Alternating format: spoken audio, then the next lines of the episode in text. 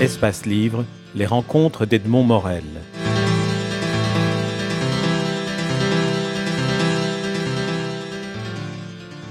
Rencontre avec Philippe Besson, deuxième et dernière partie. D'un autre côté, cette époque est, est aussi celle qui, même si l'information n'est pas déversée tous azimuts comme elle l'est maintenant, tous les événements que vous évoquez ont été des événements avec une résonance planétaire. Et donc, il vous suffit pour vous, et là c'est le travail du peintre un peu plus pointilliste, d'évoquer un événement, et puis en quelques mots, vous le situez, et en même temps, cela situe l'évolution des deux personnages. Alors, je vais prendre un exemple qui m'avait vraiment, m'avait vraiment époustouflé. C'était, vous parlez du, du Spoutnik. Euh, tout était possible et nous étions en danger. Donc, vous avez une manière de situer l'histoire euh, avec un grand H en quelques mots, mais on comprend tout de suite de quelle manière elle s'intègre dans l'histoire avec un petit H de chacun des personnages. Et ça, c'est la force, disons, du romanesque par rapport à l'histoire. Oui, enfin, en tout cas, c'était vraiment là mon ambition. C'est-à-dire qu'à la fois, je voulais qu'on traverse ces années et que on, évoque évidemment ces, événements e, extrêmement importants qui se sont produits et, qui ont eu un, impact et une influence énorme.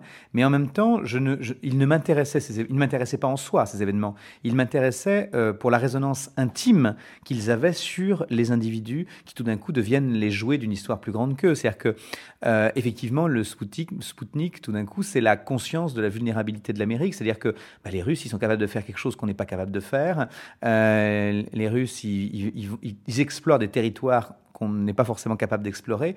Et donc, il y avait cette, cette idée qu'on n'était plus les plus forts, que les Américains n'étaient plus les plus forts. Bon. Euh, plus tard, dans le livre, j'évoque par exemple la, crise des, missiles de Cuba en 62 euh, et, l'idée que le monde retient son souffle et que l'Amérique retient son souffle parce qu'on se dit, euh, bah, s'il n'y en a pas un des deux qui cède, on va jusqu'au feu nucléaire et donc jusqu'à la décimation générale, jusqu'à la dévastation générale, la mort pour tous au même moment. Et, mais ce qui m'intéresse, c'est de le raconter de manière extrêmement brève et, et surtout c'est l'occasion pour moi de dire qu'est-ce qu'on fait quand on croit qu'on va mourir, quand on croit qu'on va disparaître, qu'on n'a plus aucune chance de s'en sortir. Qu'est-ce qu'on fait? Vers qui on se tourne? Quels sont les mots qu'on prononce? Quels sont les gestes qu'on fait? Et eux, c'est ça. Paul et Thomas, eh ben, ils vont s'étreindre. L'idée, c'est qu'au dernier moment, ce qui les rapproche, c'est une étreinte, l'étreinte affectueuse, amicale, de deux qui se disent le monde précisément se résume à l'autre, donc je me tourne vers ce monde-là. Et euh, c'est ça qui m'intéresse. C'est effectivement la résonance intime de l'histoire avec un grand H sur les individus. C'est finalement ça aussi la manière dont le romancier peut arriver à explorer et à investiguer la complexité du monde. C'est à la raconter à travers ce qui unit deux personnages. Mais vous y ajoutez en plus cette dimension qui est une, dimension qui vous est, qui vous est propre. C'est une, une sorte d'extrême sensibilité à l'expression des sentiments euh, que ce soit l'affection qui se transforme en l'amitié qui se transforme en amour entre ces deux, jeunes hommes au début de, l'histoire, Thomas et son, ami, son frère. Là, vous avez une, formule terrible. Vous terminez un, un de vos chapitres en disant J'ai parlé d'amour peut-être, il faut enlever peut-être. C'est au moment où il découvre que l'amitié est devenue autre chose. Et alors là, c'est l'auteur qui, au moment où il écrit, s'interroge sur ce qu'il écrit et corrige oui, exactement, c'est exactement ça. C'est-à-dire que ce qui m'intéressait, bon, je crois que maintenant, après dix livres, on a à peu près compris que ce qui m'intéressait dans l'écriture, c'était c'était le lien, le sentiment. Je suis un, moi un romancier du, sensible. Donc euh, euh, là, ce sentiment-là, l'amitié que j'avais jamais véritablement exploré comme ça dans un livre. J'avais parlé de la fraternité, j'avais parlé de l'amour, mais l'amitié, c'est d'une nature différente. C'est-à-dire que euh, c'est un sentiment très pur, très noble, qui en général se déploie sur un, sur, euh, un nombre d'années important, qui, qui, est une sorte de bloc de certitude, une, marque de confiance réciproque, à la différence des amours qui peuvent être éphémères et traversés par des inquiétudes. Euh, et donc j'avais envie de ça. Et en même temps, c'est un sentiment aussi fort, aussi violent, en tout cas ça peut l'être, que l'est le, sentiment amoureux, le sexe en moins. Voilà. Et, et moi, je, je, je, voulais raconter ce rapprochement entre eux de manière euh, très claire, comprendre que chacun se, sent le gardien du corps de l'autre, le gardien d'ailleurs de l'autre. Et euh, voilà, c'est, euh, c'était l'ambition de ce, livre. Oui. Alors ce livre, on va, on va terminer là-dessus, puisqu'on ne peut pas aller plus loin et dévoiler ce qu'est cette trahison qui fait, qui fait le titre et qui fait finalement toute la, toute la force du livre, parce que vous l'avez construit aussi, en tout cas c'est le, le sentiment que j'ai eu, en annonçant petit à petit la trahison, en jouant par des, par des petits appels au lecteur, comme si le, le narrateur à nouveau se dit, allez maintenant je me lance, et puis non, il s'arrête, il s'arrête, et ça crée une tension romanesque qui est, qui est tout à fait euh, d'une puissance euh, très forte et qui tient le lecteur en haleine, et le lecteur n'est pas déçu à la fin, quelles que soient les hypothèses qu'il ait, qu'il ait imaginées. Je vous dirai hors antenne une des hypothèses à laquelle j'avais pensé, mais je ne vous la dis pas maintenant. Alors dites-moi, cette construction-là, ça demande un travail ou bien elle est venue spontanément? C'est venu assez spontanément au fond. C'est-à-dire que je me disais, il va distiller des indices, il va petit à petit euh, dire un certain nombre de choses, mais en même temps, euh, il lui faut du temps et du courage pour dire, pour poser des mots sur, euh, sur la réalité, sur la, pour, pour, pour raconter sa vérité. Euh, donc voilà, il, y va et puis il hésite, il, se reprend, il repart en arrière, il refait un pas en avant.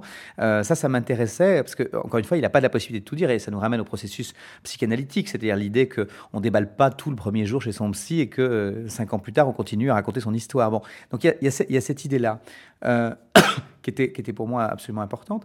Et puis c'est aussi une façon de montrer que la trahison, c'est pas un acte, c'est un processus. Euh, c'est-à-dire que, euh, au fond, euh, ce que je voulais montrer, c'est qu'une fissure s'est ouverte sous leurs pieds. Et d'abord, ils n'ont pas voulu, ils n'ont pas vu la fissure. Ensuite, sans doute, ils n'ont pas voulu la voir. Et puis cette fissure euh, s'est ouverte, elle est devenue une faille, puis une brèche, puis un gouffre. Et quand ils se sont rendus compte que c'était un gouffre, il était trop tard. Ils allaient soit tomber dans le gouffre, soit ils étaient de chaque côté du gouffre. Euh, et finalement, l'incident ou l'événement ou la situation qui va, qui va révéler la trahison n'est justement qu'un révélateur. Elle, ne provoque la, trahison, elle n'est pas un acte précis provoqué par une personne en particulier. C'est plutôt, un processus enfin révélé, enfin mis à jour. Euh, et c'est ça qui m'intéressait, parce que d'ailleurs, il dit à un moment à quel moment ça commence la trahison.